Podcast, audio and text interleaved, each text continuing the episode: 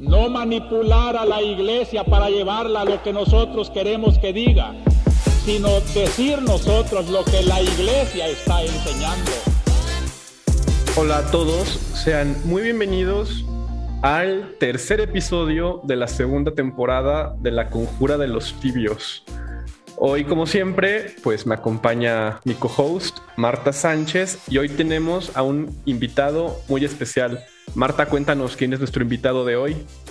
Hola José Miguel y hola a toda nuestra audiencia. Estamos muy contentos, estamos con esta, estamos con todo en esta nueva temporada y nos acompaña el padre Rafael Pacanins, legionario de Cristo. Él nació en Caracas, Venezuela, el 20 de diciembre de 1977 y eh, después ingresó en la Congregación de los Legionarios de Cristo en 1995. Estudió filosofía y teología en Roma, Italia. Fue ordenado sacerdote el 12 de diciembre de 2009. Es un apasionado de la Sagrada Escritura. En todos sus años de formación y ministerio se ha especializado en la formación de evangelizadores jóvenes entre los jóvenes. Hoy dirige el apostolado Formar Apóstoles, el cual ha entrenado ya a más de 2.200 líderes eclesiales, laicos, sacerdotes y consagrados en 22 países de América Latina y Europa, según el método evangelizador de Cristo y de los primeros cristianos, como lo encontramos en el Nuevo Testamento y en los documentos de la Iglesia. O sea, todo un formador, todo un apasionado de la evangelización. Eh, entonces, bienvenido Padre, porque pues ojalá que aquí en este medio pues muchas personas puedan conocer su apostolado y que podamos seguir haciendo este trabajo evangelizador también por estos medios digitales este, que ahora tenemos al alcance.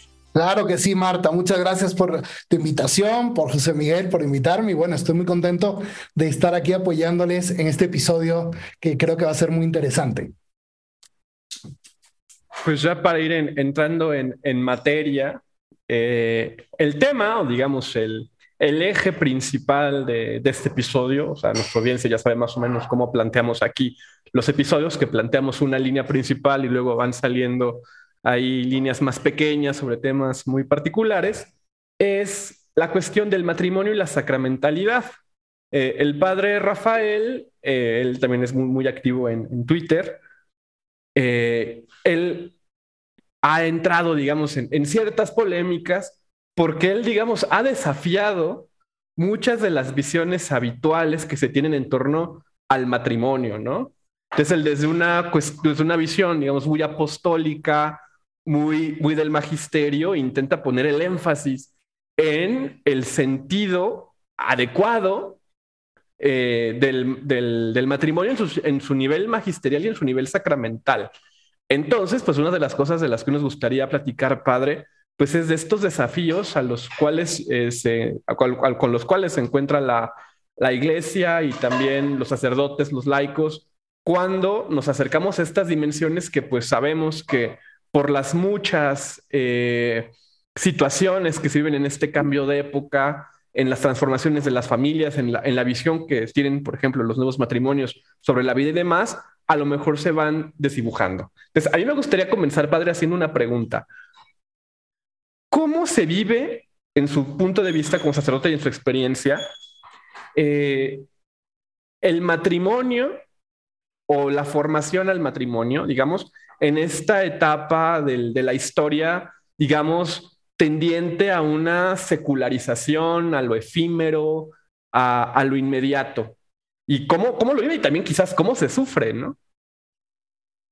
Pues sí, gracias, José Miguel. Pues creo que sí, este, yo hablaré desde un punto de vista bastante pastoral, porque, bueno, si bien uno tiene todos sus estudios de filosofía, teología, derecho canónico, etcétera, etcétera, etcétera, pues en los últimos años me he dedicado a la formación de líderes de grupos eclesiales y por lo tanto estamos viendo todas estas dificultades en el campo de batalla y sufriendo mucho con las familias, sufriendo mucho pues lo que están viviendo, sufriendo mucho la falta de eh, laicos comprometidos en los movimientos, en los grupos, en las parroquias, sufriendo mucho sacerdotes que no abarcan para poder atender a todos.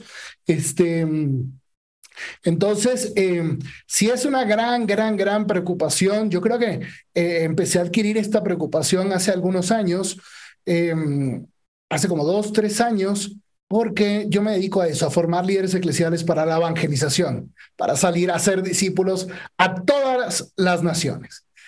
Y siempre estamos buscando cómo hacer para entrenar a los jóvenes, cómo entrenamos a las señoras que están en la parroquia, a los señores, cómo podemos darles herramientas a los párrocos y así, ¿no? Pero como que uno siempre termina de ver que el colegio y la universidad se quedan cortos. Todo lo que tú puedes hacer ahí, bueno, gracias a Dios es, es muchísimo, ¿verdad? Pero siempre te estás quedando corto porque en la casa no, los papás no llevaron a cabo esa promesa fundamental que hicieron el día del bautismo. El día del bautismo, los papás y los padrinos se comprometen no, no solamente a enseñar unas, unas teorías, unas doctrinas, sino sobre todo se comprometen a de que la, que la semilla de la vida divina que está recibiendo ese niño, esa niña, ese día, se desarrolle hasta transformarse en un árbol enorme, frondoso, que, que dé muchos frutos para muchas personas. Y como, la, y como se ha roto la transmisión de la fe en la familia, pues pensando en todo esto, dije, es que no voy a hacer nunca nada más importante o fuerte para la evangelización del mundo si no ayudamos a que las familias reconozcan su misión, el servicio que tienen que llevar a cabo en la sociedad, que luego podemos hablar de cuál es ese servicio y esa misión. Hasta que no resolvamos esto, mira, vamos a estar llegando tarde. Entonces, este, sí, ahorita tú, tú comentabas eso, José Miguel.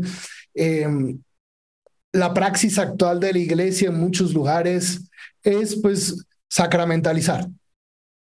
Eso lo decía, lo decía Aparecida, eh, lo decía Evangeli, Evangeli Gaudium, este, e incluso Evangeli Nunciandi de Pablo VI. La iglesia, por que estamos desbordados de actividades, estamos sacramentalizando. ¿A qué, ¿A qué me refiero eso? No, en ningún momento estoy denigrando un sacramento, al contrario. Los, los sacramentos son signos sensibles y eficaces de la gracia. Eso no, de eso no, no, a eso no me refiero. Me refiero a que este, dar, eh, eh, em, celebrar los sacramentos sin haber podido hacer un trabajo anterior de evangelización, de catequesis, de formación de una comunidad, pues está dando, eh, está produciendo lo que vemos hoy, ¿no? Familias, papás que no saben este, transmitir la fe de sus hijos, cientos de miles de, de bautizados que no practican su fe, no viven ni, ni siquiera de acuerdo con los valores cristianos. Y eso se ve mucho, por ejemplo, a nuestros países latinoamericanos, cuántos políticos católicos este, tenemos en, el poder y mira los índices de pobreza de nuestro continente, por no ir más allá, muchas cosas, la, la, educación, las políticas de educación, de salud, de la atención a la mujer. Entonces, y todos ellos son bautizados. Entonces, tenemos que reconocer en primer lugar que no está funcionando simplemente que lleguen los novios, les damos una charla en la tarde y los casamos. Y claro, eh, yo y, antes que nada quiero pedirle a mis hermanos sacerdotes que no se enojen. Yo soy sacerdote y conozco todo lo que tenemos que hacer, ¿no? Pero simplemente esto es un llamado en la línea de lo que, de lo que está proponiendo el Papa Francisco en Evangelii, en los itinerarios catecumenales para la preparación prematrimonial, un llamado a que revisemos esto y que nos demos cuenta que no está funcionando, ¿no? El tweet que ponía el otro día José Miguel era justamente de eso, ¿no? Que un poquito para provocar, les decía, pues eso, veo novios que te piden celebrar su matrimonio, no, no van a misa y no quieren ir. Entonces, si no tienen propósito de, enmienda ni arrepentimiento, pues esa confesión fue inválida. Entonces se celebran su sacramento en pecado, su matrimonio, común en pecado, siguen viviendo en pecado, no quieren vivir la moral cristiana católica y eso pasa boda tras boda. ¿Estamos de verdad contentos con eso? Yo creo que una cosa es lo, lo factible, lo posible hoy, y otra cosa es el ideal al, al que tenemos que, que aspirar, ¿no? Entonces, este es un trabajo en equipo, todos juntos, y bueno, son cosas que tenemos que ir trabajando todos en la iglesia, principalmente eh, los matrimonios que tienen un campo enorme para acompañar a, novios y a recién casados, que podemos también platicar de todo eso. Pero bueno, estoy, yo estoy la verdad muy, muy ilusionado, muy agradecido con Dios por este momento que estamos viviendo y muy y muy dispuesto a seguir luchando con muchos amigos míos párrocos y laicos de movimientos para poder impulsar un cambio en este sentido. Eh, se me hace muy interesante cómo lo, cómo lo menciona de que, a ver, claro que cuando los matrimonios se casan, se comprometen también a la educación de, los hijos, ¿no? Eh, a la educación, o sea, cristiana, católica de los hijos. Em, yo eh, a veces doy cursos prematrimoniales, ¿no? Y cuando los llego a dar, hay una parte en el curso donde hablamos de, este, de esta cosa que yo, o sea, el título de la diapositiva es de promesa a promesa, ¿no? Y es como, pues sí, prometes algo en la boda y qué estás prometiendo que que te vas a comprometer a, bautizar a tus hijos y en el bautismo te comprometes a educarlos también, ¿no?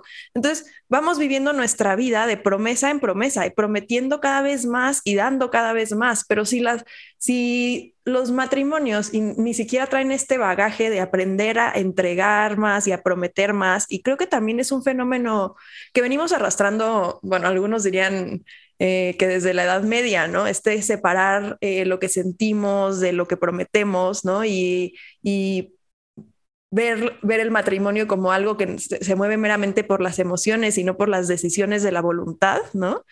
Entonces, vamos como dejando este enorme espacio vacío, ¿no? De, de enseñarle a las personas qué significa prometerse. ¿no? Hace un par de semanas estaba viendo una película con un amigo una película, una X, la película romántica de dos pesos de Netflix, ¿no? Y, este, y estábamos viendo y al final de la película, claro, se casan, ¿no? Y entonces están en la boda, no sé qué, y empiezan, pues como en todas las películas, a leerse los votos que ellos escribieron.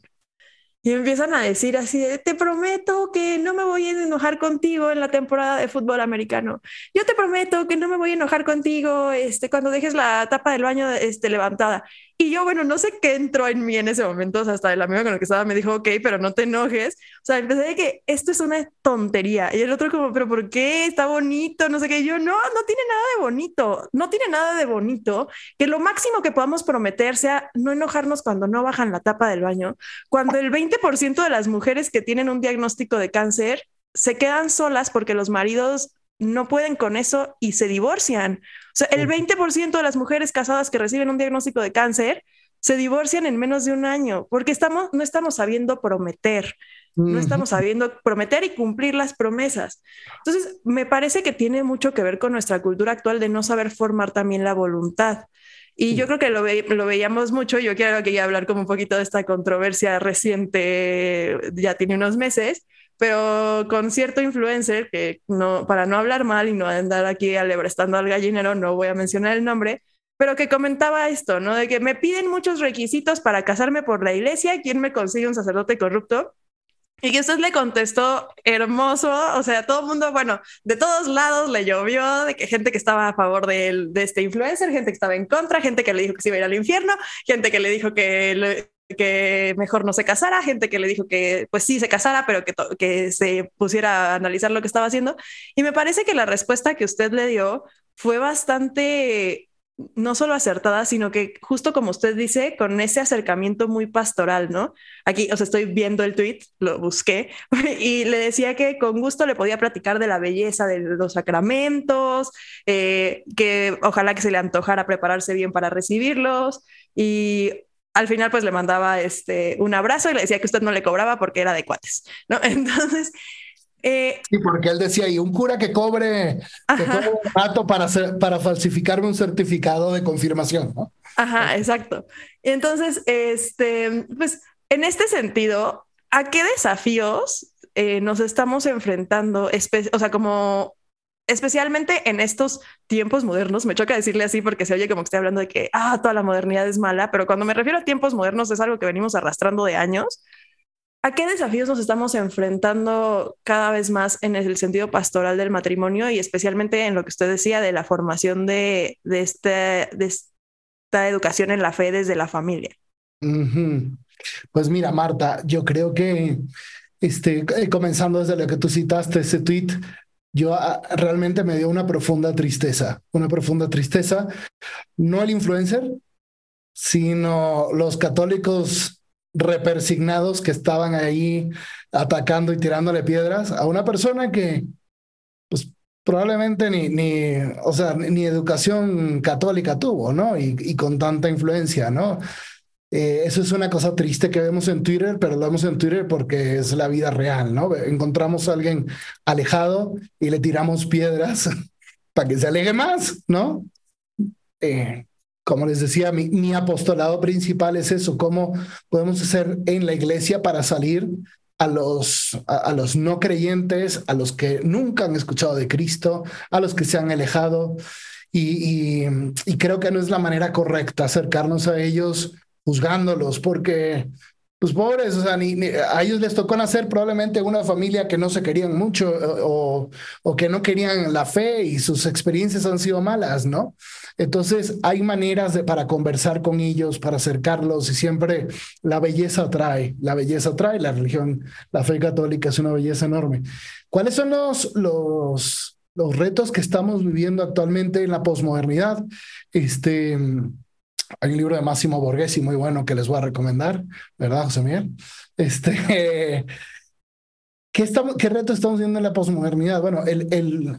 Perdón que interrumpa, padre, pero otra vez Máximo Borghesi. O sea, ya si nuestra audiencia no va y corre a Amazon a comprar los libros de Máximo Borghesi. Ya hasta nos dijeron que hagamos un giveaway. Hagamos un giveaway, porque siempre sale mencionado Don Máximo en. Necesariamente cuando se en la conjura de los tibios, él es el principal patrocinador. Entonces, Máximo Vargas. Creo yo que, que, o sea, necesitamos estar, eh, estar eh, conscientes de esta cultura woke, de esta cultura postmoderna en la que vivimos, en donde efectivamente la gente no, no tiene no tiene referencias, no, no, es capaz de leer los signos, los símbolos, que es lo que decía el Papa Francisco en su carta de Desiderio de Sideravi, donde eh, es, es, una generación o la cultura actual, eh, los seres vivientes actuales, perdón, los humanos vivientes actuales, eh, no recibimos en general una buena transmisión de la fe de papás a hijos. ¿no? Y lo digo desde los abuelos, la gente, la gente mayor por eso fue la crisis después del Vaticano II, no porque todo estaba bien y de repente se echó a perder, no. Esa gente, nuestros abuelos o bisabuelos, no recibieron tampoco una fe pensada, una fe reflexionada, una fe cimentada en una catequesis profunda. Entonces, este, hoy estamos pagando los platos rotos de hace 100 años, ¿no? O sea, este, todo lo que hemos visto después del concilio y la victoria del modernismo, en, en, en, en, cuanto ideológico, en cuanto, a la en cuanto a temas de la iglesia y de la filosofía y todo, pues este, eso es lo que estamos viviendo ahora. Entonces, em, obviamente que dos chicos que se quieren casar ahora, que nunca tuvieron una buena experiencia de fe, que los mandaron a un colegio católico, pero en su casa no se creía para nada lo que les enseñaban en el colegio, entonces eh, pues sí, las clases de religión las tienes que tomar porque sí, ¿no? Y, pero rápido que pasen. Entonces, y eso te, creo, te genera un rechazo y, bueno, toda esa situación, este, el, por ejemplo, tal vez en, eh, justo en estos grupos o en estos colegios católicos tenías que ir a misa cada semana o cada viernes primero, pero tú no entendías ni por qué y tus papás te decían, ay, qué flojera, y le escribían al, al director, a la directora diciéndole, todo eso generó en muchas personas un rechazo genera un rechazo que luego lo, digamos que lo, escupen en los medios de comunicación, en las películas que se hacen, en las series, en los libros, en todos los programas. A mí me da mucha curiosidad a veces eh, ver escenas de algunas películas este, antirreligiosas y tú dices, es que quien hizo esto de verdad conocía a la iglesia desde dentro porque, o sea, es alguien que salió rebotado feo, mal, ¿no? Porque de veras, o sea, le atina al punto donde, donde duele, ¿no? O sea, no es gente externa, sino somos nosotros mismos. Entonces, creo que, que eso también impacta en los sacerdotes muchísimo, ¿no? Si un sacerdote es hijo de esta, de esta cultura y en el seminario no recibió una buena educación, entonces hoy te dice que nada es pecado o que todo es pecado o que, ¿no? Pues todo eso hace que, que los jóvenes que se están casando se están casando en un momento difícil, ¿no? Entonces, creo que esas serían algunas de las dificultades que yo, que yo más encuentro. Si queremos, podemos también podemos mencionar la mentalidad divorcista, que este, todo el mundo sabe que si no funciona, nos separamos. Y eso sí no estaba hace 100 años. Eso sí es algo actual, ¿no? Bueno, actual en los últimos 20, 30 años. Entonces, esa mentalidad de que se transmite y luego la mayoría de tus, de tus amigos probablemente en el salón de clases pues esos son hijos de, divorciados o divorciados vueltos a casar. Entonces, ¿con qué bases te estás comprometiendo para siempre, no? Dejando a un lado lo que tú decías de la promesa, ¿no? Esa la mentalidad de hacer una promesa realmente, ¿no? Este, empeñar tu palabra. Entonces, bueno, yo, yo creería que eso es un poco en ese ambiente nos estamos moviendo, relativista, de poca formación religiosa, este, de poco entendimiento de, de lo que es un sacramento, de lo que es la vida de gracia, del el desarrollo, con poco desarrollo de la fe teologal que recibiste en el bautismo. A eso nos estamos enfrentando y tenemos que dar respuesta. A mí me parece padre algo importante que, usted mencionaba, es que, digamos, en este proceso de transmisión de la fe y en esta, digamos, manera particular como la cultura se ha ido moldeando estos modelos relativistas, a mí me llama mucho la atención que aún nos resistamos, digamos, quizás de una manera inconsciente, a desaparecer eh, algo que convalide o reconozca públicamente eh, la unión de dos personas. O sea, obviamente pensándolo en categorías sacramentales. Pero me llama la atención cómo inclusive en los ambientes más seculares se, resiste a desaparecer la ceremonia del matrimonio. O sea, no pensemos en ahorita en sacramentalidad, en el hecho de que públicamente dos personas eh, hacen, es que es difícil, ¿no? Meter términos sacramentales, ¿no? Por hacen una promesa que quién sabe qué prometen, o sea, como es que a lo mejor son como estos dos votos que mencionaba Marta, eh, pero que necesitan de esa, de esa validación. Entonces, o sea, yo, me, cuando veo este tipo de cosas me pregunto si no es también, digamos, un signo de esa hambre de Dios que tenemos todos y que de alguna manera estamos buscando, pero que no logramos eh, completar por los cauces adecuados, ¿no? Y creo que eso también se, se remonta a la manera cómo se transmite la fe en las familias. Eh, Kierkegaard, que es un filósofo que me gusta mucho, en un, en un escrito que tiene que se llama Todo bien y dádiva viene de lo alto, dice que cuando las personas tienen fe, eh, consideran que el mejor regalo que le pueden dar a sus hijos es la fe misma, ¿no? Mm. Pero que hay un problema, que no puedes regalar la fe. O sea, que tú tengas fe no significa que tú le puedas dar, te regalo aquí, hijo, 40 kilos de fe que te van a servir para el resto de tus días, ¿no? O sea, requiere, como decía Marta, una, un ejercicio de la voluntad de cara al mundo, porque si bien es cierto que vivimos estos problemas de que a lo mejor los papás hacen no mucho para poder transmitir la fe, a veces también pasa el caso contrario, ¿no? De familias donde hay una formación católica, donde hay un ejemplo matrimonial y demás, y a veces no cuaja la fe y los hijos pues tienen que, eh, por ejemplo, casarse porque hay demasiada presión familiar por hacerlo, ¿no? Entonces me parece que vivimos en una realidad eh, poliédrica en el sentido de que me parece que a lo mejor el punto está en que no comprendemos la trascendentalidad de las promesas, ¿no? Y, y, estoy hablando ahorita no de promesas necesariamente sacramentales, sino de poder vencer la efemeridad a partir de un proyecto mayor, de un bien mayor que implica un fiat, ¿no? Un sí. Entonces, no sé usted cómo lo vea, padre, pero me parece que vivimos tiempos en los que los fiat eh, son mal vistos.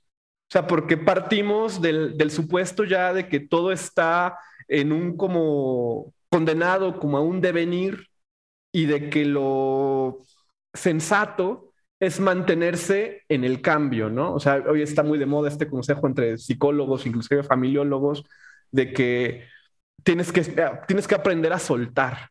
Mm. Y para algunos aprender a soltar, por ejemplo, es destruir a su familia.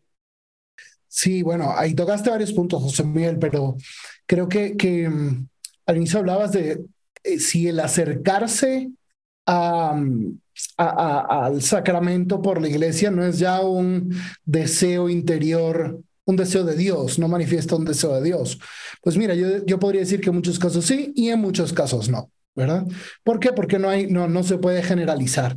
A mí me ha tocado muchos casos, ¿no? Y están los casos de que, de sí, esas personas como que de repente dicen, a ver, no hemos hecho las cosas bien, queremos hacerlas bien.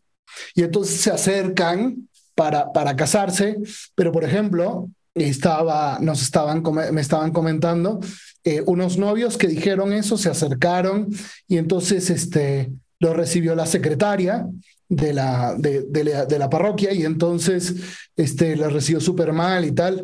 Y entonces, bueno, vengan a las charlas el viernes en la tarde, ¿no? Y el viernes en la tarde no llegaron quien iba a dar la charla y, la, y pues se conectó ella y lo dio ella por Zoom, ¿no?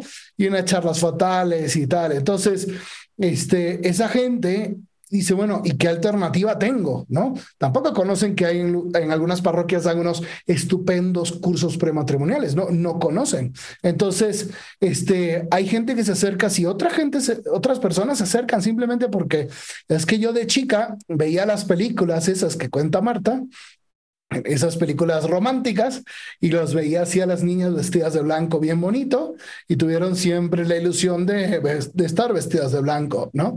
Pero realmente no tienen ningún deseo. Hay otros que se casan porque es que si no nos casamos por la iglesia, eh, mis papás no me dejan salir de mi casa.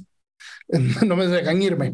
Eso fue el caso de una pareja que conozco y entonces y, dijeron, bueno, nos casamos pero en la playa, en esa playa no había permiso de celebrar bodas, se consiguieron a un cura falso, que ahora los hay muchísimos, este que le celebró una, una le, celebró una misa, disque misa, y hubo, cada uno trajo su poema preferido de este, Amado Nervo, Pablo Neruda, no sé quién, y eh, el padre luego sacó de una cajita donde supuestamente eran hostias consagradas y se las dio, y claro, los novios más practicantes o los que estaban ahí, pues estaban tristísimos, pues saben que fue una, una finta, ese sacerdote no era válido, no, no era.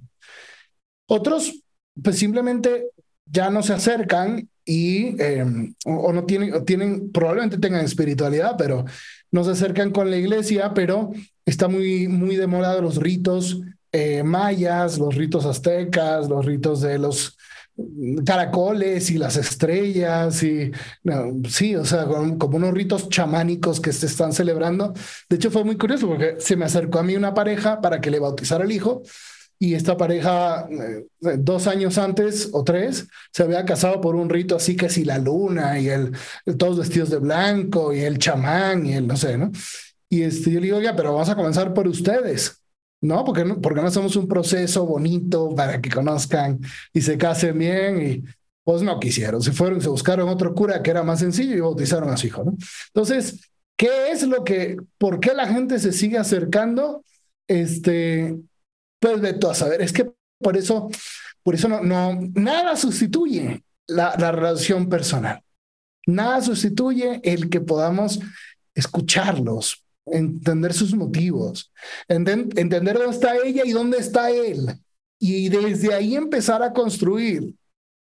Claro que, que para nosotros sacerdotes, para los párrocos, es, o sea, hacer eso con todas las personas es dificilísimo, ¿no?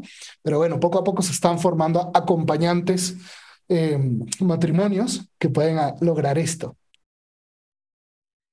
Justo creo que este proceso en el que se acercan, ¿no? Y la secretaria les habla feo y luego llegan al curso y está malísimo y así. Lo he escuchado tantas veces, de, o sea, de amigas, de conocidas, de que la prima de un amigo, no sé qué, como ya lo había comentado en muchas ocasiones, este, pues a veces doy cursos prematrimoniales y justo me han llegado miles de parejas, bueno, miles es una exageración, pero casi todas las parejas que me han llegado siempre es así, es que fuimos a preguntar y era, o sea, solamente tenían un horario súper fijo y nosotros no podíamos en ese horario y no sabíamos qué hacer y no sé qué, ¿no? O fuimos a preguntar y nos dijeron que lo daba la viejita de la parroquia y pues la viejita de la parroquia, pues, ¿qué nos va a venir a decir, no? O que es que, ¿sabes qué? Nos, o sea, vinieron y como que todo fue de que todo es pecado, todo está mal y, o sea, casi, casi diciéndonos que, o sea, que, que hacíamos ahí, que fuéramos a, hacer penitencia y oración antes de acercarnos, ¿no? Entonces, eh, o sea, nunca se me va a olvidar uno de los primeros que di, la que, la novia, que ya, ya tendrán como dos años de casados, este, me decía, es que, qué diferente es que te hable alguien, uno, de tu edad, ¿no? Y dos, que o sea, te lo platiquen como algo bonito, no como esta es la lista de obligaciones que tienes que cumplir. Esta es la lista de compromisos, o sea, no que te, que te digan el por qué, o sea, qué te estás comprometiendo, pero por qué, o sea, desde una razón profunda, ¿no? Este, desde un sentido profundo de la búsqueda del corazón humano, ¿no? Y todo esto.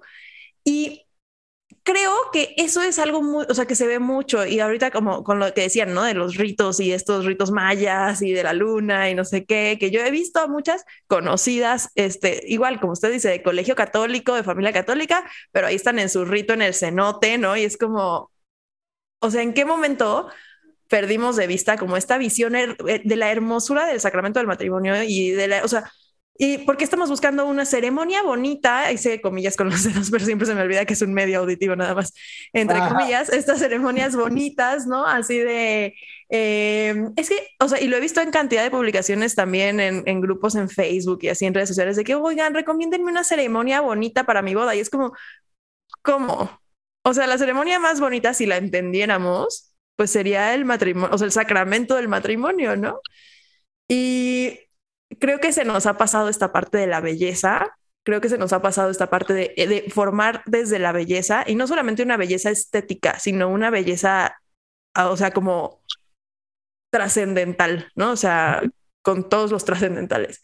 Este, porque realmente mm, esta parte del acompañamiento que es súper importante y súper necesaria, no puede, yo opino, este, que no puede venir desde una postura juzgadora o así, ¿no? En esta parte de los cursos prematrimoniales también he estado trabajando un tiempo con la eh, pastoral familiar de una de las parroquias de la diócesis de Toluca y em, nos juntamos todos los miércoles y revisamos estos temas de teología del cuerpo y revisamos un programa que se está preparando para que ellos también puedan darlo en sus, este, en sus parroquias y todo esto. Qué bueno. Y es, sí, está padrísimo, pero es muy impresionante que realmente es algo completamente nuevo y son matrimonios y son parejas que llevan, que llevan años dando acompañamiento, que llevan años en la pastoral familiar. Y es como, ¿cómo dejamos pasar tanto tiempo para estar haciendo esto?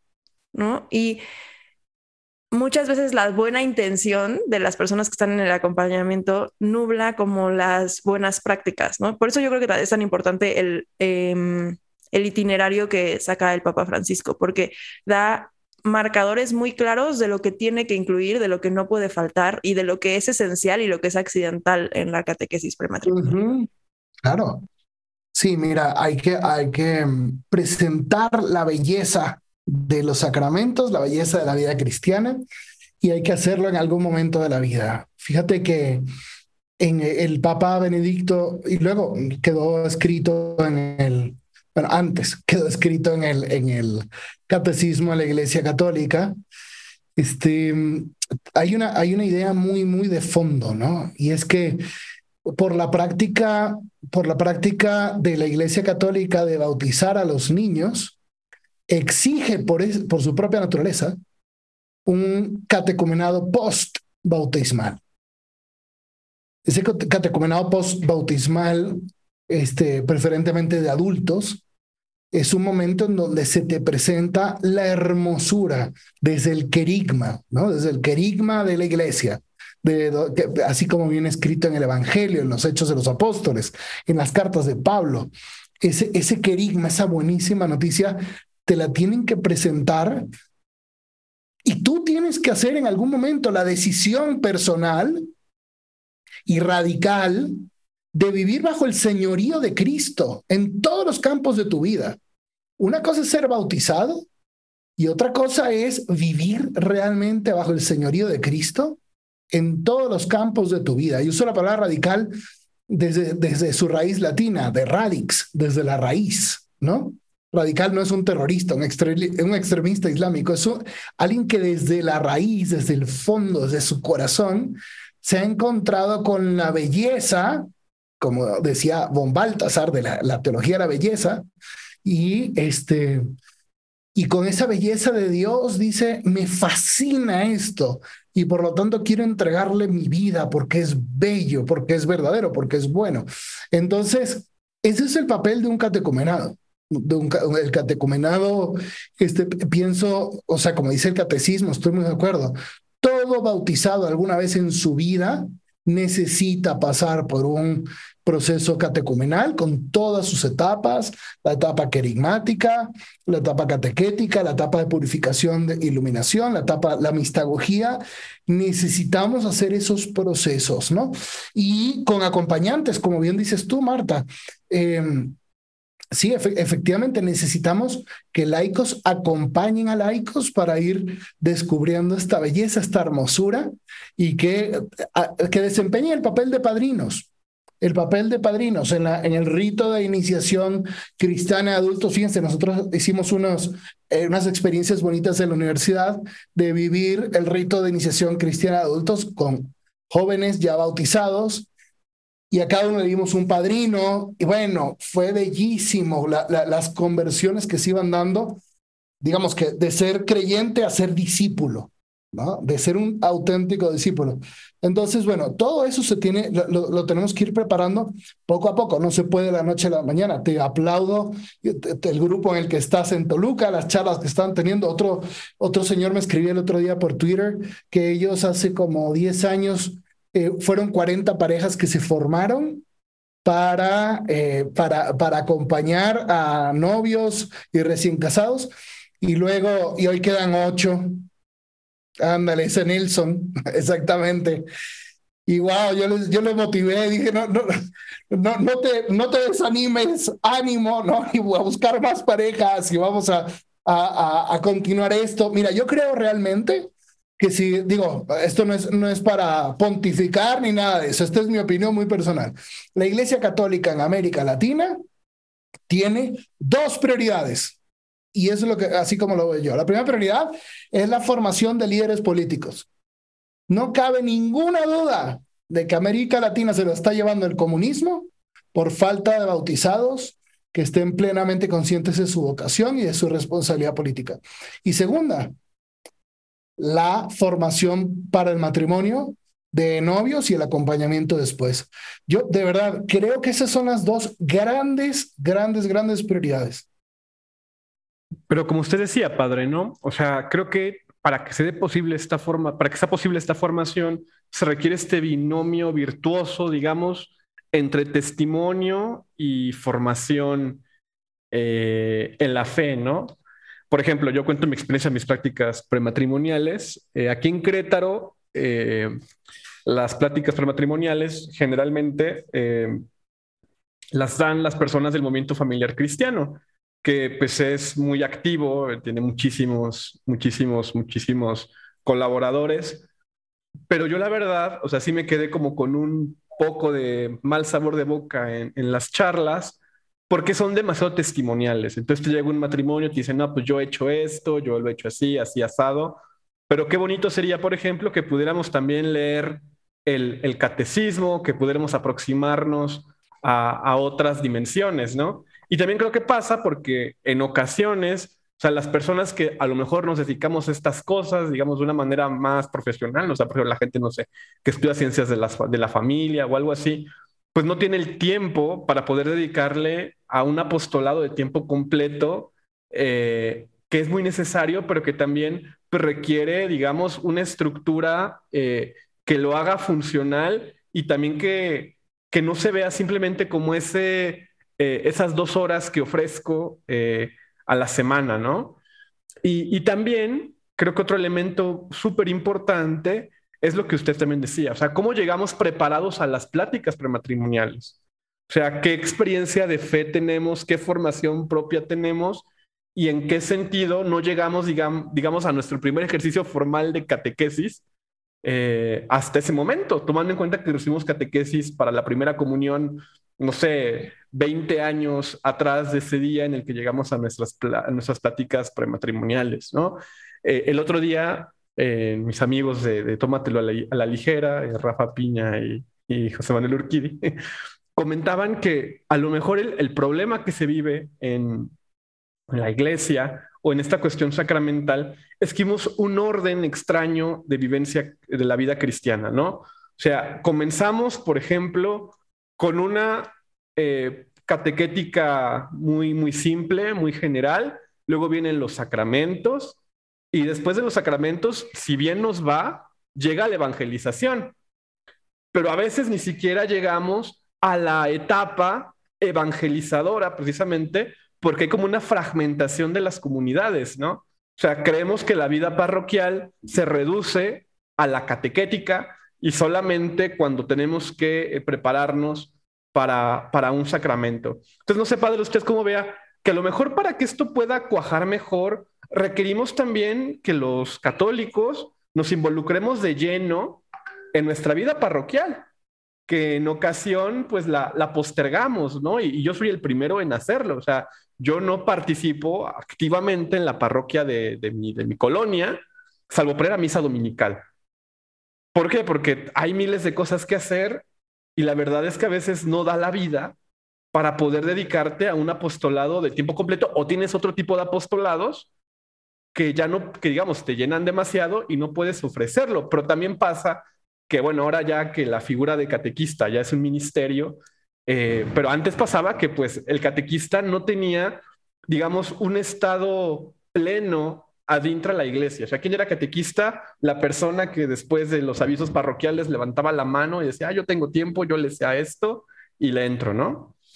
Mira, José Miguel, efectivamente, creo que hay, hay muchas cosas ahí que tú has tocado. Eh, muy, muy importantes. Yo creo que lo primero, claro, la, la, la participación de los laicos, el compromiso de los laicos en el apostolado de la iglesia es fundamental. Y es curioso porque en el Vaticano II se dijo que ya, vamos, es la hora de los laicos. Y el Papa Francisco hace algunos años decía, pues es la hora de los laicos, pero parece que el reloj se ha detenido. ¿Dónde, dónde está eso de que es la hora de los laicos? Sí seguimos viviendo mucho, un gran clericalismo por parte de pastores que probablemente no deja hacer a los laicos y de laicos que probablemente relegan todos los pastores. Entonces, no se está comprendiendo a profundidad su dignidad sacerdotal, profética y real de los laicos recibida en el bautismo. Entonces, se necesita una mayor preparación para eso. Tú también comentabas una cosa interesante. ¿Cuál es la preparación con la que yo llego a las pláticas prematrimoniales? Y creo que uno de los puntos importantísimos o muy interesantes de la, en la iglesia es que desde hace muchos años eh, se hablan de las grandes tres etapas de la preparación al matrimonio, la etapa remota, la etapa próxima y la etapa inmediata.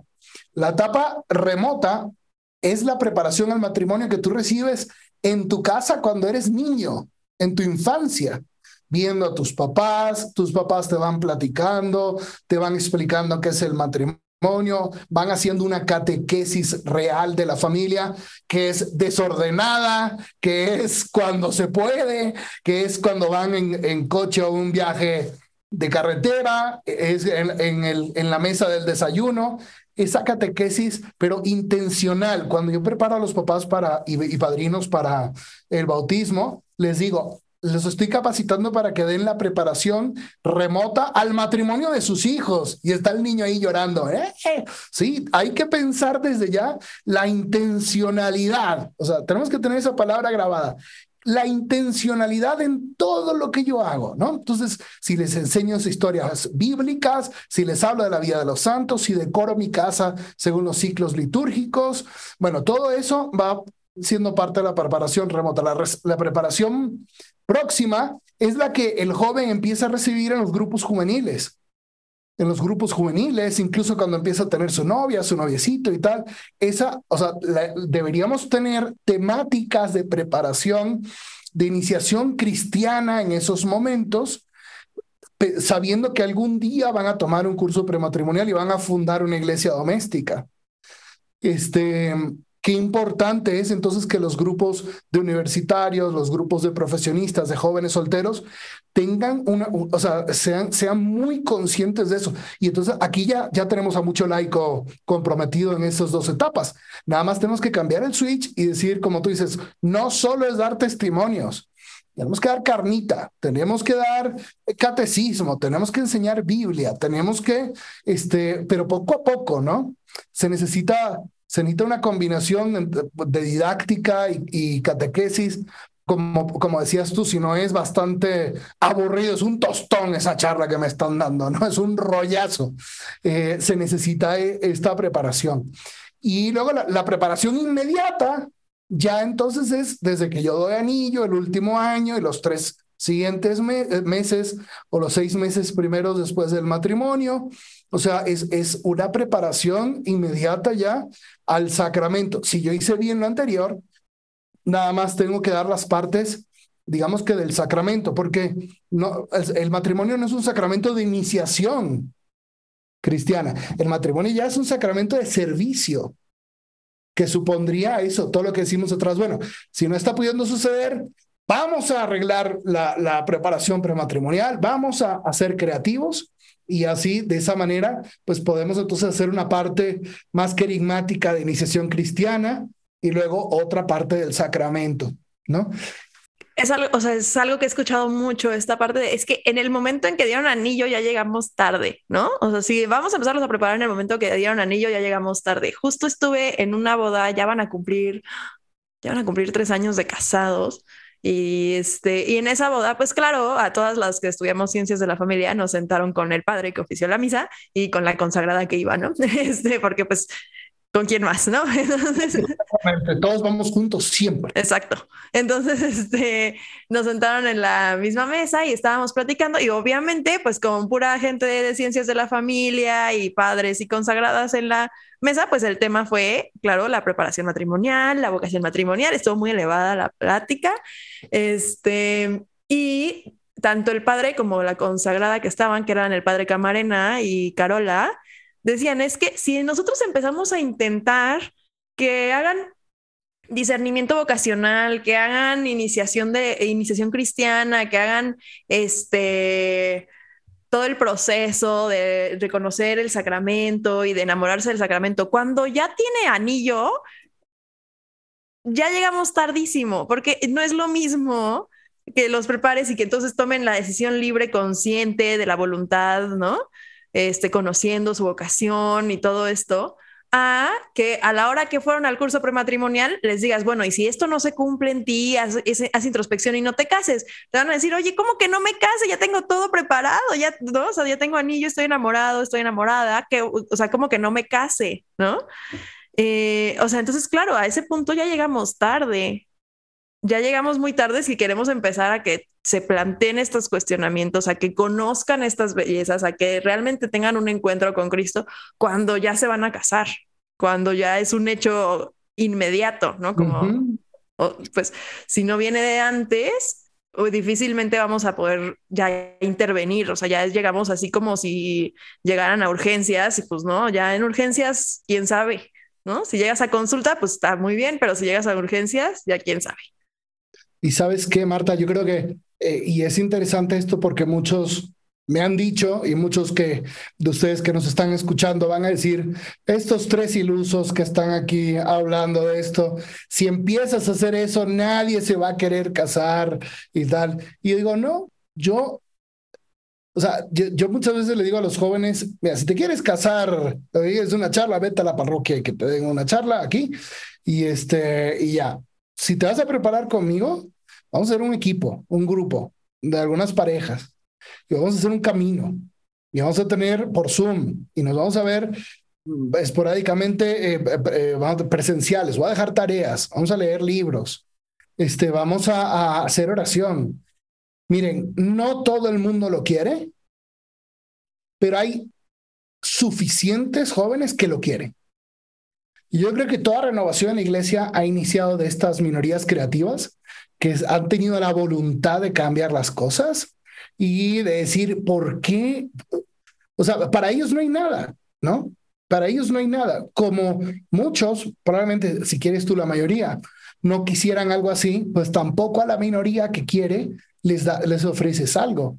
¿Qué tal si pudiéramos hacer una, un, trabajo en equipo y algunos de nosotros se dedican a esta minoría que quiere crecer, que quiere entender su vocación, la misión que tiene, la enorme misión que tiene el matrimonio y a ellos los preparamos según eso. ¿No? Yo creo que, que, que es atrevernos, atrevernos a hacer eso también. Pero precisamente, padre, estas iniciativas de, laicos o estas pequeñas iniciativas de laicos requieren lo que usted comentaba, ¿no? Estos liderazgos eh, católicos, ¿no? O sea, este, esta, esta parresía de, de tomar el, el, toro por los cuernos y de atrevernos a, hacer las cosas. O sea, por ejemplo, Marta y yo participamos en, en, un, no sé cómo llamarlo, en un movimiento vida comunitaria, cosa rara que, que se llama Hakuna eh, y, por ejemplo, yo en Hakuna lo que veo es que hay muchos jóvenes, y, es curioso porque creo que mi esposa y yo somos de los pocos matrimonios que hay, matrimonios jóvenes, y los veo justamente como con esa hambre de Dios, esa hambre de querer vivir la iglesia. Pero también veo, por ejemplo, que en esta edad, por ejemplo, de los, los 20, también veo un sobrediscernimiento, ¿no? O sea, yo a lo mejor ya como casado lo veo desde otra perspectiva, pero sí veo también que se ha tendido a idealizar mucho cuando estás listo para poder dar el salto sacramental. O sea, también me parece que, que tiene que haber este acompañamiento para poder decidir de una manera plena, porque pasa que a lo mejor tenemos una vida de fe, participamos de la iglesia, estamos bien formados y demás, pero como que nos falta el empujoncito para, para atrevernos, que creo que requiere un tipo de, pues, de encuentro o, o de gracia que también tiene que ser canalizada y creo que ahí es donde los sacerdotes nos ayudan mucho a, discernir. Pero yo le pregunto, padre, o sea, ¿cómo formar a estos o cómo hacer estos semilleros de pequeñas iniciativas, de laicos comprometidos que se atrevan a, hacer cosas? Yo sé que ese es su, su apostolado. Pues mira, José Miguel, yo creo que a mí lo que me ha funcionado es hablar del número 1534 del catecismo, aquí lo traigo. Ese es un número que creo que a todos, que todos tenemos que reflexionarlo mucho y tenemos que entenderlo muy bien y tenemos que predicar más de este número. Habla de los sacramentos. En el número anterior, 1533, te dice que hay tres sacramentos de iniciación cristiana y dos sacramentos eh, de, em, de curación, ¿verdad? Pero en 1534 dice, otros dos sacramentos, el orden y el matrimonio, están ordenados a la salvación de los demás. Dice entonces que hay dos sacramentos que miran al servicio, a salvar almas, y que el mismo sacramento te da unas gracias especiales, te posiciona este, con una vocación eh, muy, muy concreta para poder salvar a los demás. Y no está diciendo solamente a, a, los hijos, en el caso del matrimonio, es salvar a los demás, salvar a, a las demás familias. Dicen, contribuyen ciertamente a la propia salvación, pero esto lo hacen mediante el servicio que prestan a los demás. Confieren una misión particular en la iglesia y sirven a la edificación del pueblo de Dios. Entonces, qué poco se habla de la misión de, que te confiere el sacramento del matrimonio para la salvación de los demás, para la, edificación del pueblo de Dios. ¿Y cuál es esa misión? Está clarísima. Y mientras más platiquemos de esta misión, eh, José Miguel, más vamos a lograr que muchas personas se decidan a hacer eso que tú estás diciendo. Yo lo digo por experiencia propia porque sucede. Durante 300 años al inicio del cristianismo, la Iglesia Católica no tuvo templos, no tuvo basílicas, no tuvo nada.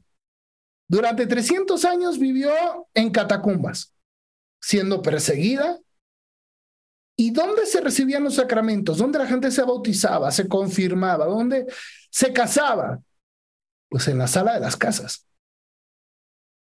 creo que el cristianismo tiene una aportación muy interesante en este punto porque este, la última cena fue celebrada en la sala de una casa.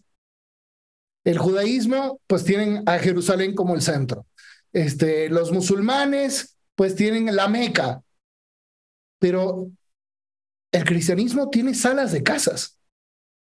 Durante 300 años se vivió la realidad de la iglesia doméstica. Casas en donde San Pablo llegaba a, Corinto, encontraba a Priscila y Áquila, reunía ahí a la comunidad, celebraba la Eucaristía, ordenaba a algunos presbíteros, probablemente algún hombre casado, algún soltero, y luego le seguía, venga, vámonos a Éfeso. Y fundaba la iglesia en la sala de una casa, y en Tesalónica la fundaba en sala de una casa. Entonces, el, el, cristianismo, por su propia naturaleza, nace en casas, en casas de matrimonios, en donde se reúne la gente a orar, lo que dice Hechos 2.42. Se reúnen a la celebración, a la fracción del pan, a las oraciones, a la enseñanza de los apóstoles y a la comunión. ¿Qué pasa? Después con el tiempo eso se va acabando porque ya existen las iglesias. Este, de hecho, la palabra parroquia viene de, este, de para oikos, es decir, la casa que está junto a la tuya. Para oikos. Entonces, ¿y dónde puedo ir a la fracción del pan, a la Eucaristía? Pues busca la casa que está cerca de la tuya, que ahí se celebra. Siempre hay una casa cerca de la tuya. Para oikos, la parroquia. Entonces, claro, después se decide que solamente el quien recibe el don del celibato también se le puede, y tiene la vocación sacerdotal, puede ser ordenado. Y bueno, tenemos una historia muy bella en la Iglesia Católica pero como que se perdió la conciencia de que yo recibo un sacramento que es el matrimonio para el servicio de los demás. Entonces, si uno lee en el catecismo la última parte del sacramento del matrimonio, justo el último, el último capítulo se llama la iglesia doméstica. Entonces ahí desarrolla muy breve, muy breve, súper brevemente esto. Pero qué interesante, José Miguel, porque no te preparan en los cursos prematrimoniales, no te preparan a hacer, a fundar iglesias domésticas. Al seminarista lo preparan 12 años a abrir una iglesia parroquial, pero a los novios no los preparamos para una iglesia doméstica. Los preparamos para que no se divorcien, por favor, y háblense y resuelvan problemas, y, y, las familias de origen, y comunicación efectiva, y resolución de conflictos, y de verdad, ¿no? y sexualidad, y finanzas, que está muy bien, ¿no? Pero es como si a mí, si a mí me prepararan solamente para vivir en comunidad, ¿no? Oigan, y los domingos hay que lavar la vajilla. Y este, cuando tengan que pedir un permiso, van con superior. Eh, ok, que eso es importante. Pero todo ¿dónde, en qué momento te explican absolutamente todo lo demás? Y fíjate, los últimos papas todos han dicho que el futuro de la iglesia católica depende de la iglesia doméstica. Y Pablo VI, imagínate, Pablo VI decía que todas las cualidades de la iglesia universal se deben encontrar en la iglesia doméstica. ¿Dónde le enseñas al matrimonio a aplicar en su realidad todas las realidades de la iglesia universal? ¿Cómo les enseñas a, a vivir su sacerdocio, su profetismo, su dignidad real en su casa y con las demás familias? Pues mira, yo creo que en el momento en que nosotros le ayudemos a los laicos un poquito, no, no entenderlo todo, sino que les digas esto, quien tiene vocación al matrimonio resuena necesariamente. Hay un fuego interior que se le prende y dice, a ver, yo quiero eso, es justamente lo que yo quiero. Y probablemente no, no tienes que enseñar muchas otras cosas, pero basta que les hables un poquito de esto. Y los que tienen vocación al matrimonio dicen, ¿cómo voy a empezar hoy? ¿Cómo voy a empezar hoy? Y entonces, eso ya, eso te ayuda a, que se te encienda el foco y, puedes empezar a reunir algunos matrimonios que tienen esta inquietud, se empiezan a preparar, se les puede dar más formación y es lo que tú decías, eh, José Miguel, se forman estas, estos pequeños núcleos de minorías creativas que son los que entonces pueden acompañar a los novios, pueden ir a la parroquia y decirle, Padre, estoy aquí y quiero ayudar, quiero, tengo esta iniciativa, Dios en mi oración me dijo esto y, y vámonos. Recuerda que en la iglesia no se necesita permiso para reunirse, hay libertad de asociación. Entonces, este, simplemente hay que comenzarlo, ¿verdad? Hay experiencias, hay materiales, hay grupos muy buenos que te enseñan a hacerlo, pero sobre todo es que te hablen de eso, fíjate, y con esto acabo mi intervención, pero es que como ves, sí me emociono, ¿verdad? Este, cuando tú vas a la liturgia, a una liturgia de ordenación sacerdotal, toda la liturgia está enfocada a lo que el, el nuevo sacerdote va a hacer por los demás la predicación, la celebración de los sacramentos, de estar con las personas más necesitadas, bueno, es una entrega total, que tu vida sea una, una, copia del Evangelio para que las demás personas te vean. Y entonces tú dices, ah, esto es un sacramento para el servicio. En la liturgia del matrimonio, la liturgia del matrimonio se centra más bien en que ustedes se amen, que, eh, la procreación de los hijos, que este, lleguen a viejos siendo, manteniendo la fe, que tal y tal y tal. Y solamente hasta el final hay una alusión en la bendición final que dice, y que los pobres encuentren un refugio en sus casas, ¿no? Creo yo que cuando empecemos todos eclesialmente a entender mejor eh, o a valorar más este aspecto de la misión del sacramento del matrimonio, la iglesia va a dar un vuelco y esas pocas familias van a ayudar a, a, a, que otros muchos matrimonios alejados que nunca van a querer hablar con un cura, van a, esas pocas familias van a ayudar a traerlos. Y como decía también Benedicto XVI, hablando de Priscila y Áquila, que yo los quiero mucho, son ahora de mis santos favoritos, 8 de julio es su, su fiesta este, diciendo, eh, él decía a los matrimonios, atrévanse a abrir las puertas de su casa para abrir iglesias domésticas. Bueno, pues eso yo diría que, que, yo diría que va por ahí. No sé qué piensan ustedes. Creo que incluso retomando los cuatro pilares, ¿no? Que da la teología del cuerpo sobre el matrimonio, ¿no? O sea, libre y la sexualidad libre, total, fiel y fecundo. Yo trato de decirlo mucho. O sea, fecundo no solamente se refiere a tener hijos, ¿no? Sino que realmente el matrimonio de auténticos frutos a la iglesia, porque al ser un sacramento de misión está llamado a dar auténticos frutos y eso significa que sea fecundo también.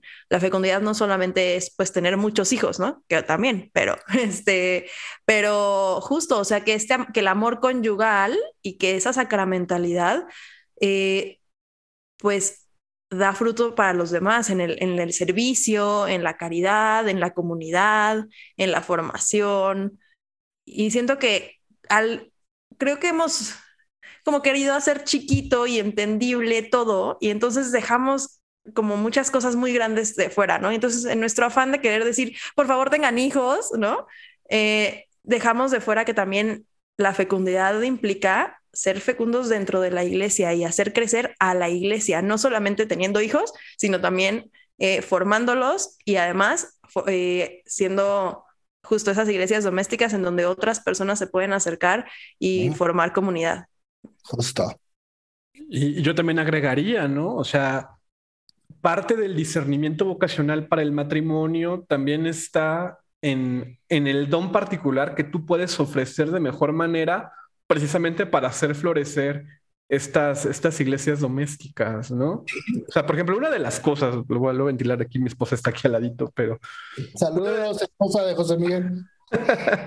una, una, de las cosas que, que a mí me, me convencieron a, a, dar el paso fue precisamente poder platicar con ella y compartir esta vocación precisamente de querer formar una iglesia doméstica a partir de dones muy particulares, ¿no? Creo que esto lo conté en el podcast pasado. Lo grabamos hace, tanto tiempo, Marta, que no me acuerdo. Pero nosotros, cuando elegimos en nuestra lectura de, matrimonio, de la, liturgia, elegimos eh, este pasaje de buscad el reino de Dios y el resto se os dará por añadidura, ¿no? Porque consideramos que nuestra vocación, digamos, como como católicos, pues digamos, más o menos comprometidos con nuestros defectos y nuestras virtudes, está en ese servicio, ¿no? O sea, por ejemplo, yo que vengo de un proceso de discernimiento sacerdotal fallido, que luego afortunadamente la gracia me rescató y me puso en, el camino que tenía que ser, algo que viví mucho en mi, en mi discernimiento vocacional fue este, ¿cómo puedo amar y servir mejor, ¿no? Y, y también Dios, ¿qué me da a mí para poder ofrecer mejores frutos, para multiplicar los talentos, ¿no? Y yo creo que precisamente la iglesia doméstica se presta mucho para esto. O sea, porque es el problema, padre, y yo lo veo mucho, sobre todo con los hombres, o sea, tenemos una visión muy reducida de cuál es la vocación del hombre en el matrimonio. O sea, a veces se reduce todo como a la paternidad del proveedor y no se piensa en este sacerdocio eh, bautismal que se ejerce en todo momento y que también implica un hacer comunidad, que creo que también es a lo que estamos llamados, ¿no? O sea, la iglesia eh, digamos, la iglesia doméstica, después su siguiente instancia es la parroquia. Y si tenemos una parroquia conformada de iglesias domésticas, pues tenemos una iglesia más viva. Y si tenemos parroquias vivas, tenemos decanatos vivos. Y si tenemos decanatos vivos, tenemos diócesis vivas. Y si tenemos diócesis vivas, tenemos arquidiócesis vivas. Y así, ¿no? Y también ese es el semillero de las vocaciones sacerdotales, de las vocaciones para la vida religiosa y de todas las vocaciones posibles que puedan fructificar en el seno de, una familia. Pero que sin duda, pues esto requiere un compromiso que va más allá de lo que te ofrece, eh, digamos, como decía Marta, el mundo moderno, ¿no? Porque estas son las promesas a las que uno se siente llamado y tendrá que ser lo verdaderamente atractivo para poder discernir vocacionalmente. Yo recuerdo cuando estaba en mi discernimiento vocacional para la vida sacerdotal, eh, para la vocación sacerdotal, me, decía uno de mis formadores, me decía, es que José Miguel, quizás el problema es que siempre cuando estás en este discernimiento comparas lo peor con lo peor, ¿no? O lo peor con lo mejor. Entonces dices, bueno, lo peor de la vida sacerdotal eh, puede ser, por ejemplo, que a lo mejor en fiestas especiales te quedes solo o a momentos te sientes como cierta soledad, qué sé yo, y lo comparas como con la, con la dicha de, de tener hijos, ¿no? Y yo, digamos, me sentí muy pleno precisamente cuando descubrí esto que comentaba del poder formar una iglesia doméstica y darte cuenta de que ejercer tu paternidad eh, en el sentido pleno precisamente es, es este, transmitir estos fuegos, ¿no? Y que esto pasa pues por un servicio que requiere también pues un acompañamiento eh, muy completo, ¿no? En todo momento, pero que también en lo personal pues requiere que uno tenga los medios para ese discernimiento. O sea, ¿cuánto tiempo, por ejemplo, cuando uno está en un discernimiento para vida religiosa, tiene que invertir para poder discernir? ¿Cuánto tiempo los matrimonios tienen que invertir para este proceso de discernimiento, no? Entonces, quizás lo que tendríamos que eh, estar previendo son condiciones para el discernimiento. Y me parece que el Papa Francisco, con ese itinerario que propone, precisamente pone el énfasis en que tiene que haber una etapa muy particular para el discernimiento vocacional para la vida del matrimonio. No sé ustedes cómo lo vean. Siempre aquí con estas preguntas rechonchas y recargadas que tienen muchos, muchas este, aristas. Em, pues oye, yo te felicito por tu discernimiento, no conocía tu historia, qué bonito que pudiste encontrar eso y que pudiste encontrar el matrimonio como una vocación y no como pues lo que nos toca a todo el mundo. Yo, yo siempre les invito a, a todos los jóvenes a que si quieren tener un buen matrimonio se planteen si Dios les llama a la vida religiosa, sacerdotal o consagrada, porque entonces así dicen, no, es que realmente experimento una llamada al matrimonio y lo pueden vivir como, como tú estás diciendo. Este, sí, los, los eh, itinerarios catecumenales eh, de preparación al matrimonio, pues son una cosa hermosísima, es tomar toda la, la idea de la iniciación cristiana a los, a los sacramentos del bautismo, confirmación y primera comunión y tomarla y entonces aplicarla más este, particularmente al matrimonio. Y, tiene toda la razón. O sea, ¿cuánto tiempo se, preparan ahora los niños para la primera comunión? En unas diosas sí son hasta dos años. Y también el, el, en la confirmación, igual son uno o dos años. Y para el paso más importante de tu vida, ¿no le vas a dedicar a eso? Y los que digan que no tienen tiempo, que no sé qué, a ver, ¿cuántas, ¿cuánto dinero y tiempo inviertes en despedidas solteros? ¿Cuántos inviertes en, preparación de, de, que si las, las, eh, las mesas y la música y el DJ? ¿Cuánto tiempo y cuánto dinero? Y luego, ¿cuánto tiempo inviertes yendo a otras bodas de otras personas y a otras despedidas solteras de otras personas? No vas a tener tiempo para lo tuyo, ¿verdad? Entonces, la propuesta es eso, es el catecumenado. Em, es un catecumenado con etapas, con signos de paso de uno al otro. A mí me iluminó mucho. A mí me, gusta, me gustaba mucho hacer la, del ritual del matrimonio la bendición de los novios. Eso es hermosísimo los que no lo conozcan, vayan y pídanle al, padre que los va a casar, que les dé la bendición de los novios, lo invitan a comer con las dos familias o a cenar, y ahí hacen el rito de la bendición de los novios, porque es como la, tradición de los esponsales que vivían los judíos, pues es eso, es a nivel espiritual lo que es la, la, el dar anillo, ¿no? O la pedida. Hay veces que lo unimos con la pedida. Pero estos itinerarios eh, catecumenales para vida matrimonial también te dicen, no, pero no solamente en ese momento, puedes hacer otros momentos, como que haya ritos de paso para ir marcando, bueno, ahorita que vemos, ahora que vemos, ahora que vemos. Y empezar sin, sin, ningún, sin ningún miedo, empezar desde el, el querigma empezar predicando el querigma cuando, cuando puedo, este, le voy dando, lo que pasa es que imagínate, cuánta gente se, se, está casa, se casa, ¿no? Por eso es mejor hacerlo en grupos y con matrimonios que apoyen, pero cuando puedo, trato de dedicar primero una etapa para el querigma.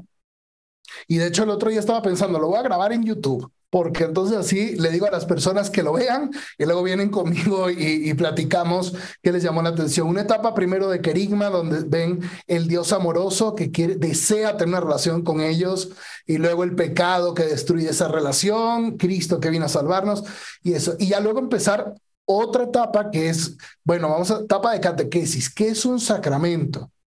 ¿No? ¿Cuáles son los sacramentos de iniciación? O sea, más catequética y terminar con una etapa de este, preparación al matrimonio y después de que se casan tener algunos encuentros mistagógicos. Ok, vamos a seguir hablando de la iglesia doméstica. A ver, de, de su boda, cómo lo vivieron. ¿Están orando juntos? ¿Se están bendiciendo? Eso es algo bellísimo que yo le recomiendo a las parejas. Todas las mañanas darse la bendición el uno al otro, porque es una manera de ejercer tu, tu, tu dignidad sacerdotal, tu, la dimensión sacerdotal de tu bautismo. Eh, eh, bendecirse, que los esposos se bendigan. El poder de la intercesión entre esposos es enorme. Bueno, todo eso también seguir explicando. Entonces, ese es el, el, el objetivo. Y eh, por último, tú me comentabas lo del hombre. cómo el hombre se ve en toda esta, en el matrimonio y cómo el hombre se ve concibe su vida religiosa. Mira, este, este es un tema que, en la que yo me he metido mucho porque, claro, eh, durante toda mi vida he ayudado especialmente a, jóvenes hombres este, en los grupos juveniles que he tenido. Em, es súper interesante ver cómo la gracia eleva la naturaleza perfectamente en este campo. El hombre, por su naturaleza, tiene esas necesidades o, esa, o esas Sí, como que esa, esa, esa necesidad de ser protector, proveedor y guía. Si no lo educas, el hombre va a terminar siendo un mujeriego, un avaro y un tirano. Es lo, a lo que corresponde cada una de esas. Pero Jesucristo nos configuró a Él en el bautismo. Y la dimensión de protector, tú puedes encontrar toda una vocación nueva siendo, siendo rey. Y el rey como Cristo, un rey que vino a servir, a lavarle los pies a tu esposa y a tus hijos y a la sociedad. Y ser protector luchando las batallas a favor de la vida, en contra de la cultura de la muerte. Luego, tu, tu vocación de proveedor, puedes encontrar una dimensión hermosísima em, viviendo tu sacerdocio bautismal, bendiciendo, enseñando a orar. Es decir, Necesito proveer de vocación, de, bendiciones a mi familia. Necesito proveer de santidad a mi esposa, como dice Efesios 5, maridos. Amen a sus mujeres como Cristo entregó su vida por la iglesia para santificarla. ¿No? Esa es el, la, vocación sacerdotal. Necesito traer gracias y bendiciones de Dios para mi familia y para los demás. Y luego esa, esa, esa necesidad interior de ser guía, ¿no? de, de liderar que tiene el hombre, pues encuentra su plenitud en ser profeta.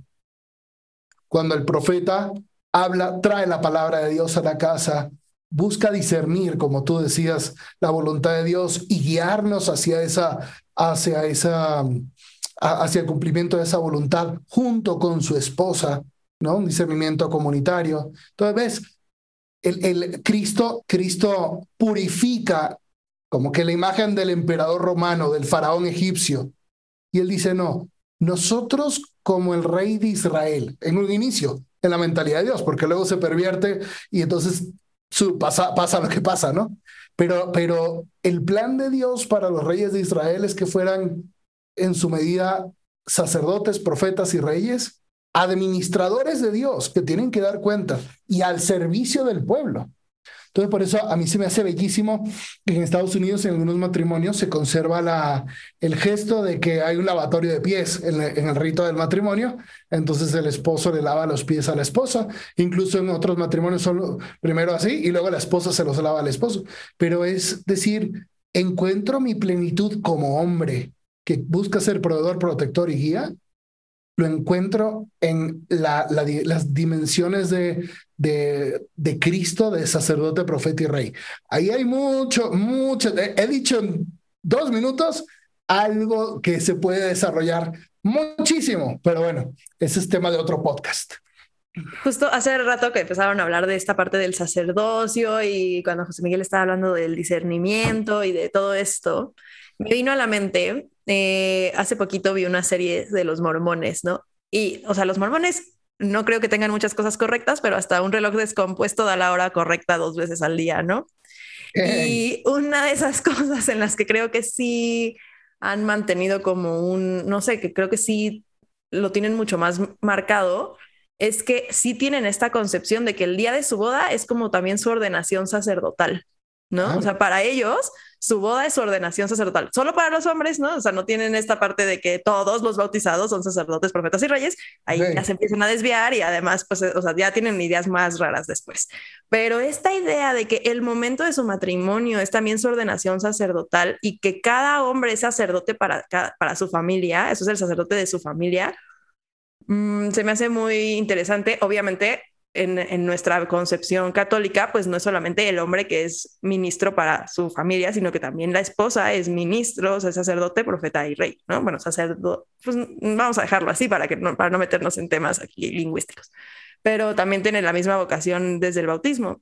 Y mm, más allá, como que esta visión de eh, que también existía en el judaísmo y que creo que sigue existiendo en el judaísmo, sobre todo en el judaísmo ortodoxo, que el día de su boda es un día de jubileo, ¿no? O sea, solamente pueden pedir perdón los judíos, ¿no? En el día del perdón y el día de su boda, ¿no? O sea, es un día de jubileo en donde se les, se les borra todo y en donde pueden como empezar de cero porque están empezando una etapa nueva en donde se reconocen con una nueva dignidad, ¿no? Ante su esposo, ante su esposa y ante Dios. Mm, y creo que sería algo muy bello de retomar. O sea, qué bonito llegar al matrimonio, claro, después de, haber pasado por la confesión y todo, y que realmente sea un momento, o sea, un día de jubileo, de, decir, o sea, estoy empezando una nueva etapa en donde adquiero una, em, como una nueva responsabilidad, sí, pero también esta nueva como como papel dentro de la iglesia, ¿no? Y este, nuevo como, es que no sé qué palabra usar, pero como sí, este papel o este rol dentro de la iglesia que me llama a entregarme cada vez más, ¿no? Una, una nueva responsabilidad. A mí en ese sentido me gusta cuando, cuando preparo bien a los, cuando puedo preparar bien una pareja, ese día les digo que es eh, como una misa de envío de misiones. Ya ven que en las misas de envío o ya en la misma misión, cada mañana tú envías a los misioneros de dos en dos para que visiten las, las casas, para que vayan a este pueblo y siempre van de dos en dos. Qué bonito es eh, concebir el día de tu matrimonio como una misa de envío misionero. Vayan, funden su iglesia doméstica para poder hacer discípulos en todas las naciones. Mateo 28, 19. Es el día de tu envío misionero, es el día en donde viene confirmado y fortalecido todo eso que recibiste en los sacramentos de iniciación cristiana, em, especialmente en el bautismo y la confirmación, de, mm, de predicar, de propagar tu fe, de hacer discípulos, de extender su fe, de defender tu fe, como dice el catecismo para el sacramento de la confirmación.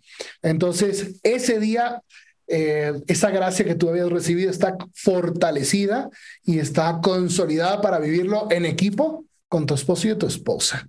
Entonces, sí, es, es lo equivalente a un sacerdote se ordena para servir, los novios se casan para servir, igual. Pues ya para, para ir cerrando, padre, creo que hay, hay, muchísimas cosas de las cuales hablar. Espero que nuestra audiencia se sientan igual de alentados a hacer cosas como yo mismo ahora me siento invitado. O sea, eso Eso creo que es de esos movimientos del espíritu que, que se agradecen siempre, ¿no? Cuando uno escucha una, una prédica de un pastor y a uno lo invita a, a encender otros fuegos, Padre. Entonces le, le, agradezco mucho por eso. Pero, ¿qué consejo usted le daría a tres, digamos, poblaciones en específicas? Ah, caray. O sea, la primera sería a los casados, no necesariamente recién casados, que quieran, eh, digamos, reemprender la fundación de su iglesia doméstica. La segunda sería a los recién casados que estamos en este proceso de fundación de nuestra iglesia doméstica. Y la tercera, aquellos que añoran profundamente en sus corazones eh, fundar una iglesia doméstica, pero que quizás todavía no encuentran con quién. Y una cuarta, aquellos que van justo a emprender o están por emprender y ya tienen su compañero de misión para empezar su, su iglesia doméstica. Porque bueno, creo que todas, esta, todas estas audiencias nos escuchan en el podcast. Y... Sentí la pedradota y seguro ahorita con la recomendación también voy a sentir la pedradota, ¿verdad? no, eh, aquí sabemos que aquí llueve sobre todo para todos y aquí la gracia sobreabunda.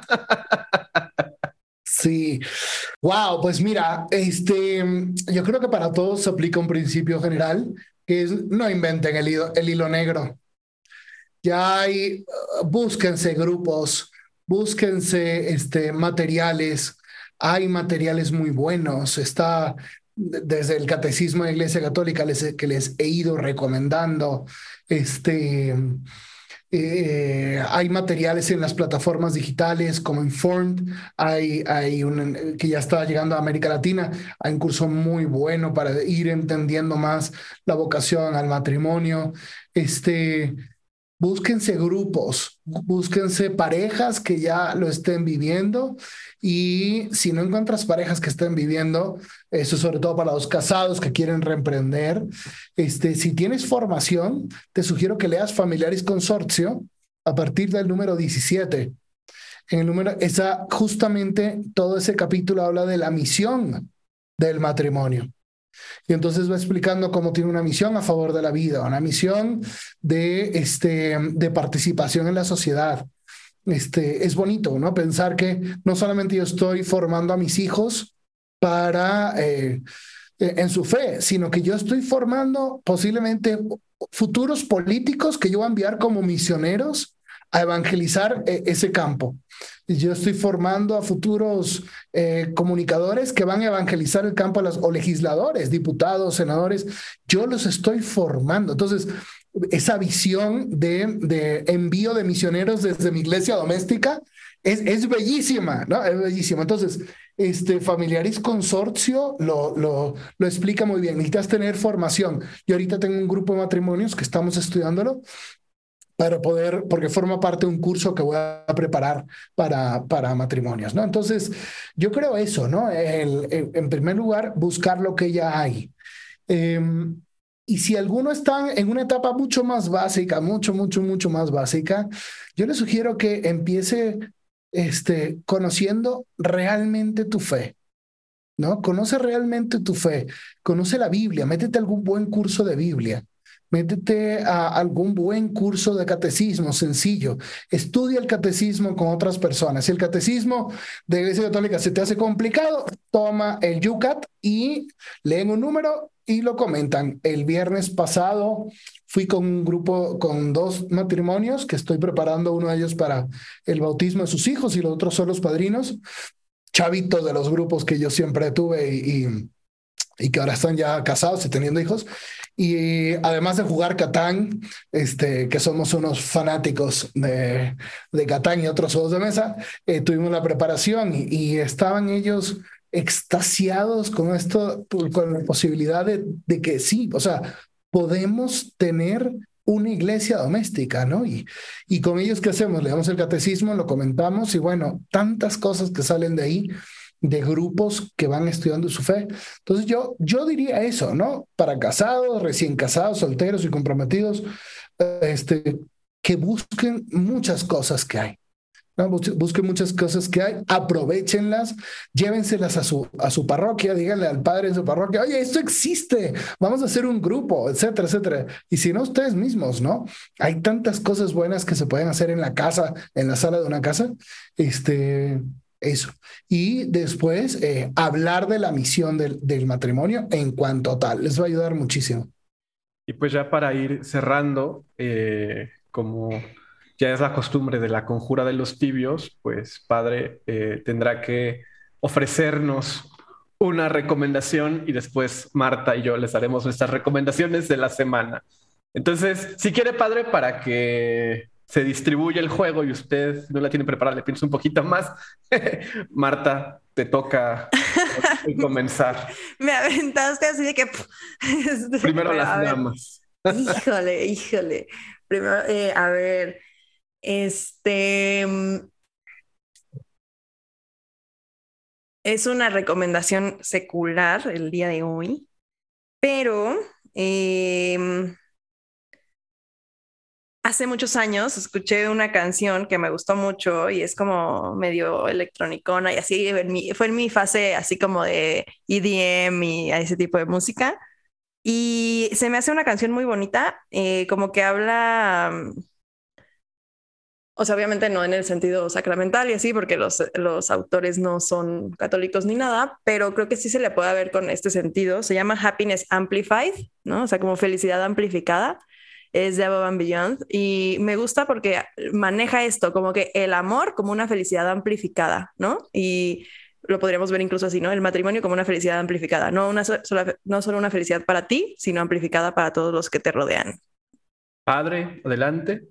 Bueno, creo que este, para los más, más formados, pues indudablemente que tienen que leer los itinerarios catecumenales para la preparación al matrimonio. Y si no quieres leértelo todo, léete la carta del Papa Francisco que viene al inicio, que son como dos paginitas. Eh, para que puedas entonces entender un poquito más de, esto, la preparación, y que te motives a poder, a poder eh, tal vez comprometerte en, en, un apostolado así. Este, para los que están iniciando y les gustó, y les gustó esto, eh, les sugiero que escuchen una gran conferencia de un sacerdote muy apóstol que se llama el padre Rafael Pacanins. Está en YouTube y se llama Matrimonios Apóstoles en Salida. Y ahí cuento el cuento, la historia de Priscila y Áquila, y cuento un poquito cuál es, cuál es esta, y resumo estas cosas. Les puedo ayudar para verlo y em, platicarlo entre ustedes en, como novios, como esposos, em, o platicarlos con un grupo de amigos. Creo que un video y una lectura. Yo les voy a recomendar un, un librito que a mí me ayudó mucho en mi discernimiento para la vida eh, del matrimonio que se llama Breve Catequesis sobre el matrimonio. El autor es un discípulo de Luigi Giussani que se llama Antonio Sicari. Eh, este, este libro está publicado en, en, Editorial Encuentro y es bonito porque va presentando el itinerario, el, digamos, el itinerario espiritual cristiano de los cónyuges, así desde el primer encuentro hasta la, hasta la culminación matrimonial. Y además al final hay un, una conversación súper interesante entre Sicari y Don Yusani. Eh, entonces está, está muy padre porque, pues aunque el autor es Sicari, me parece que esa última parte donde dialoga con, con Don Yus es, es, es muy padre. Eh, y, y, sí, la verdad es que ese, ese texto a mí me, me, impresionó mucho. Y bueno, y, creo que lo recomendé el episodio pasado, pero, pero ya fue mucho tiempo, en, hace mucho tiempo. Pero creo también para introducir a este tema, creo que también el taller del orfebre eh, de Carlos Wojtyła, Juan Pablo II, es algo vigentísimo precisamente para comprender esta, esta iglesia doméstica. Y, yo le agregaría dos obras de, de Wojtyła que las mencioné en el episodio pasado, pero creo que también vale la pena ahondar, que eh, son eh, Esplendor de Paternidad, que es una obra de Boitigua que tampoco es muy difundida, pero donde creo que esta cuestión de la iglesia doméstica es el tema central. Y sin duda, Hermano de nuestro Dios, que es otra de las obras de, de Boitigua, San Juan Pablo II, donde toca este tema de la importancia, digamos, de la iglesia doméstica ya como sus frutos, ¿no? Entonces, esta es una clave de lectura que a mí me daba Rocco Tiglione para, para leer a, el Teatro de Boitigua. Leámoslo siempre en la continuidad, ¿no? Del tema de, el taller del orfebre como el encuentro y el matrimonio, em, esplendor de paternidad como la conformación de la iglesia doméstica y hermano de nuestro Dios como los frutos de, esa iglesia doméstica. Eh, padre Rafael, ¿dónde lo pueden contactar? ¿Dónde podemos entrar en mayor contacto con usted y con sus apostolados? Pueden buscar en el sitio internet de formarapóstoles.com y me pueden mandar un mensaje a info Y ahí con mucho gusto pueden ver en la página internet, pueden ver los cursos virtuales, los cursos presenciales, los materiales que estamos produciendo, los talleres online que estamos subiendo a Udemy, este, eso y todas las, las pláticas, las formaciones que estamos ofreciendo a los diferentes eh, grupos, movimientos, parroquias. Ahora nos estamos enfocando mucho en apoyar a colegios y universidades para la formación de sus maestros, eh, los equipos de pastoral. Entonces, eh, ahí lo pueden encontrar todo eso, la verdad. Pues muchas gracias de verdad a ustedes dos. Felicidades por, este, por esta iniciativa que se hacen falta podcasts buenos y de buena calidad y llevados a cabo con tanta profesionalidad por dos apóstoles como ustedes. Así que de verdad, gracias por la invitación. Gracias, padre. Pues los invitamos a que justo si están buscando más podcasts de buena calidad, bien producidos y con contenido interesante, todos los de Juan Diego Network, los invitamos a que escuchen no solo a nosotros, sino a todos nuestros compañeritos podcasteros de Juan Diego Network. Eh, como siempre, a mí me pueden encontrar en Twitter, arroba circunlocución, y a José Miguel, arroba filómoro con PH. ¿Y usted, padre, cuál es su username en, Twitter? En Twitter es PRafaelLC y en Instagram estoy como Padre Rafael y en ambos, eh, y en Facebook también, y en, todas las redes sociales también pueden encontrar eh, Formar Apóstoles, como tal cual, Formar Apóstoles. En Telegram tenemos un canal y todo eso. Y también su podcast que se llama... Eh, nuestro podcast se llama Formar Apóstoles al aire, los, todos los martes en la noche. Lo transmitimos por YouTube, es en vivo, nos pueden hacer preguntas y vamos entrevistando a diferentes evangelizadores de todo el mundo para que nos vayan contando sus experiencias, compartiendo estrategias, metodologías, materiales y em, sí, todos unidos en el gran mandato de Cristo de vayan y hagan discípulos a todas las naciones. Entonces, tenemos, tenemos ahí, hemos, hemos, estamos entrevistando a gente de, de una talla altísima, evangelizadores muy, muy buenos de, de, todas partes del mundo. Entonces, si alguien tiene también alguna sugerencia de que invitemos a alguien que ustedes conozcan en este ámbito, pues es más que bienvenido. Pues muchas gracias a todos nuestros escuchas por acompañarnos, por seguir con nosotros en esta segunda temporada. Eh, los esperamos la próxima semana, como siempre. Y pues nada, muchas gracias Padre por acompañarnos. Gracias José Miguel. Muchas gracias Marta, muchas gracias Alex y a todos los que hacen posible la conjura de los tibios. Muchas gracias Padre. Hasta luego.